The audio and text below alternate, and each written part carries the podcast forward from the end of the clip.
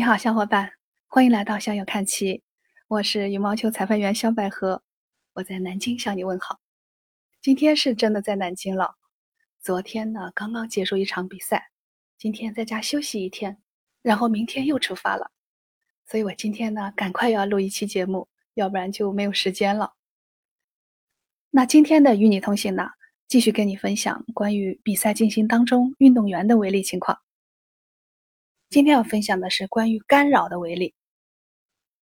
条款是这样表述的：比赛进行中，运动员故意分散对方注意力的任何举动，如喊叫、做手势等。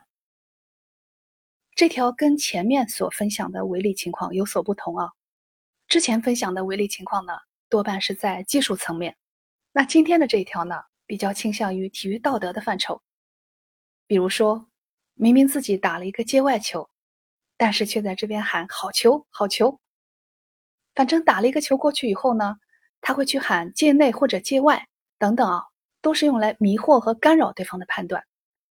或者对方发球的时候，接发球方发出一些噪音，比如一些怪叫啊、吼叫之类的，或者是高举拍子，不断的晃动球拍，或者是做出一些动作去干扰、去恐吓对方。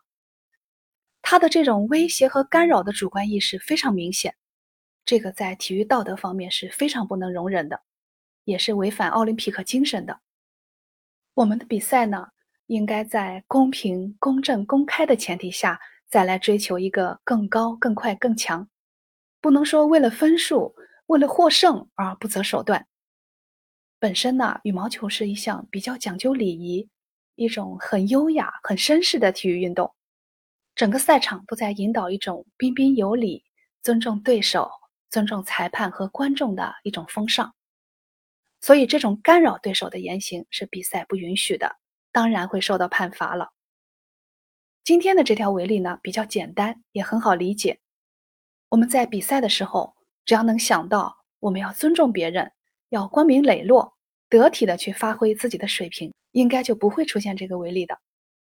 我在临场制裁当中也从来没有因为这一条判罚过运动员。